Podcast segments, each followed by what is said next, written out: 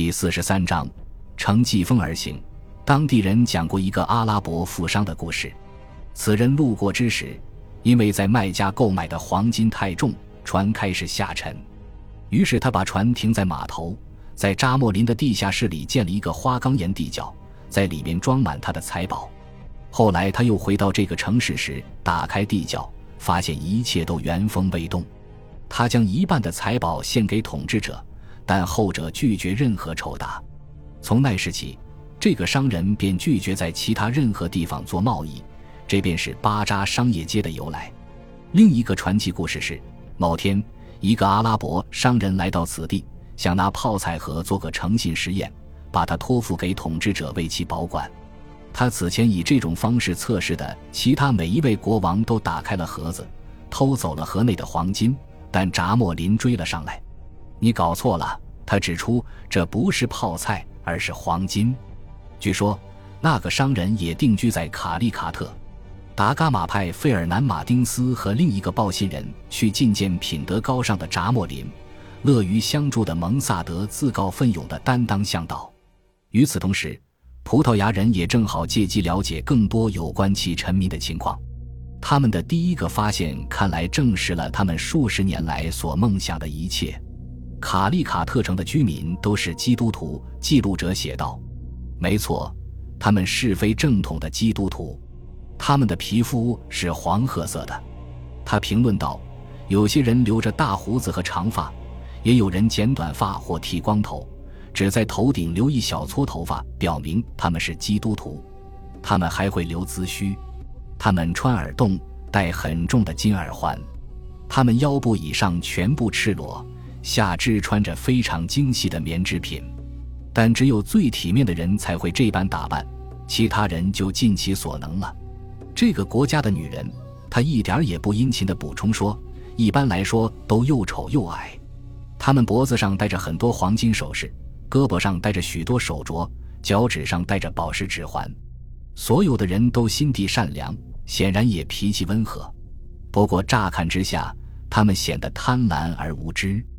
然而，让新来的人气馁的是，卡利卡特也有很多穆斯林，他们穿着上好的长外套，戴着绣金线的丝质头巾，还佩戴着银柄银鞘的小刀，在优雅的宝塔形清真寺里礼拜。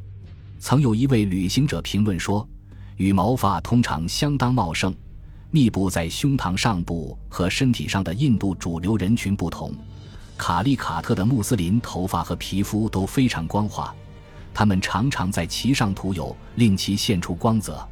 他补充说，他们还非常傲慢自大。没过多久，马丁斯和同伴们就发现，扎莫林住在离海岸有些距离的一座王宫里。三人穿过广阔的落叶林和针叶林。对从未见过的鸟和果实赞叹不已，还要留心注意，避免遭到老虎、豹子和蟒蛇的袭击。到达王室宅邸之后，他们按照达伽马事先的吩咐，宣称一位大使写伟大的葡萄牙国王的信件来到此地。他们补充说，如果扎莫林愿意，大使会亲自前来觐见。贵为国王的扎莫林不愿表现出太过惊奇的样子。但他无疑对葡萄牙是何方神圣一无所知。马丁斯解答了他的问题，说他们是基督徒，来自遥远的地方，历尽千难万险才到达他的城市。答案看来很让他满意。三人带着大量的上好棉布和丝绸，以及给大使的口信，回到了卡利卡特。扎莫林说：“大使是最受欢迎的客人，无需劳烦他亲自长途奔波。”因为王室成员正准备动身去卡利卡特，达伽马被这个口信的友好语气打动了。当一名领航员奉扎莫林之命前来引导舰队去一个更安全的停泊场所时，他愈发高兴。领航员谦恭地解释说：“班达里避风港在卡利卡特以北四里格处，但通常是供大船停泊的。那里的水更深，还有一个泥滩可以在季风肆虐的海洋上为船提供些许庇护。”葡萄牙人一直都在惊恐地观察着逐渐恶化的天气。每天傍晚，海洋都会在堆积的暴风云下显出狂暴的灰绿色。大风突然肆虐海岸，雨水飞溅在陆地上。男男女女会毫无预兆地在露天海滩被击倒、被吹走。舰队勉强留在原地，总船长立即下令起航。尽管所有的迹象都有利，他还是要小心谨慎。记录者写道：“我们没有像国王的领航员希望的那样靠近海岸停船。舰队到达新的锚位后不久，一个报信人就前来通报，扎莫林已经回到城中。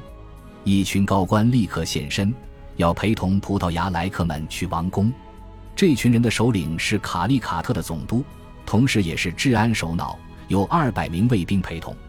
高大瘦削的士兵引起了欧洲人的注意。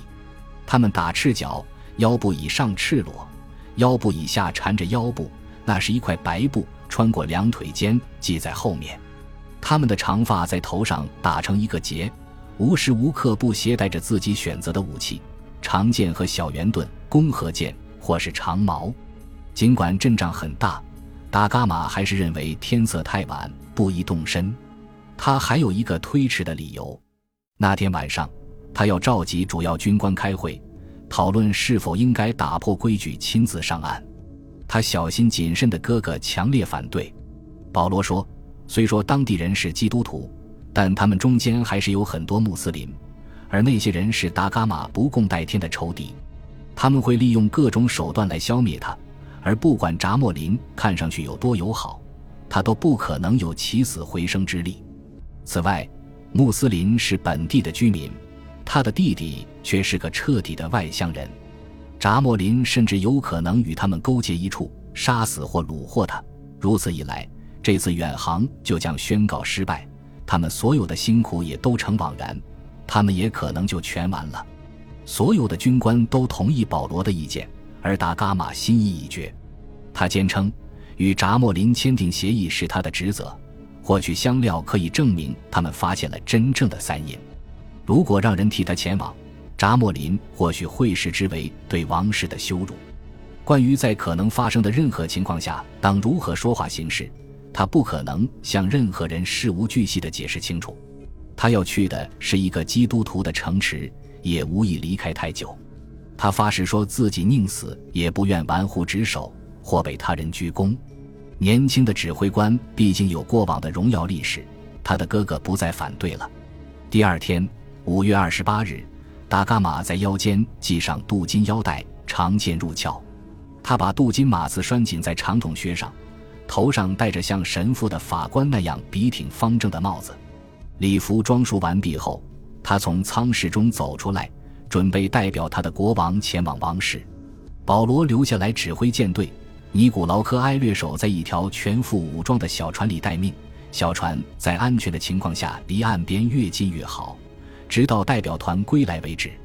达伽马挑选了十三个人随行，其中有圣加布里埃尔号和圣拉斐尔号上的文书迪奥戈迪亚士和若昂德萨，以及翻译费尔南马丁斯。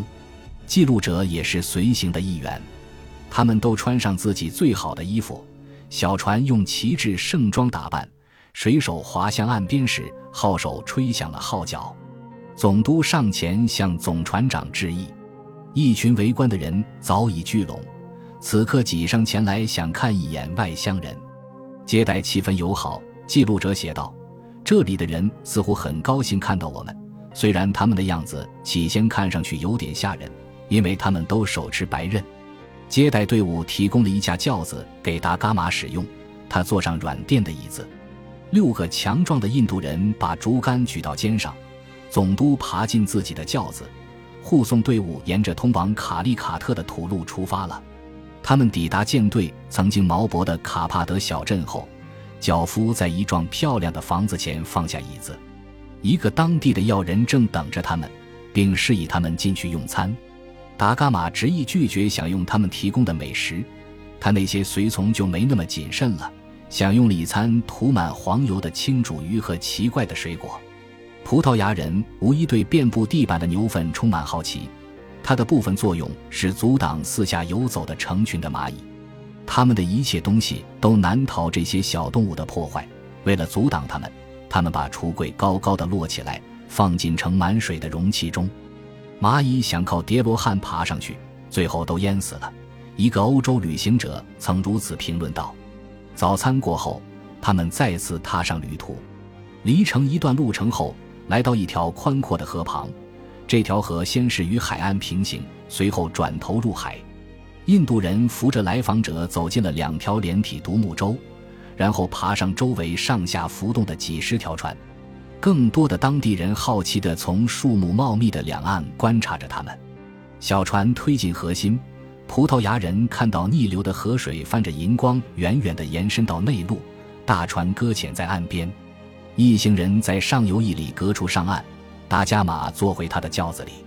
各处土地都被分成了封闭的大花园，大房子在高大的树林中堪堪可见。怀抱着孩子的女人也出来看热闹。加入不断壮大的游行队伍。几个小时后，来访者终于到达卡利卡特郊外。他们深感满意的是，他们见到的第一个建筑就是教堂。感谢您的收听，喜欢别忘了订阅加关注，主页有更多精彩内容。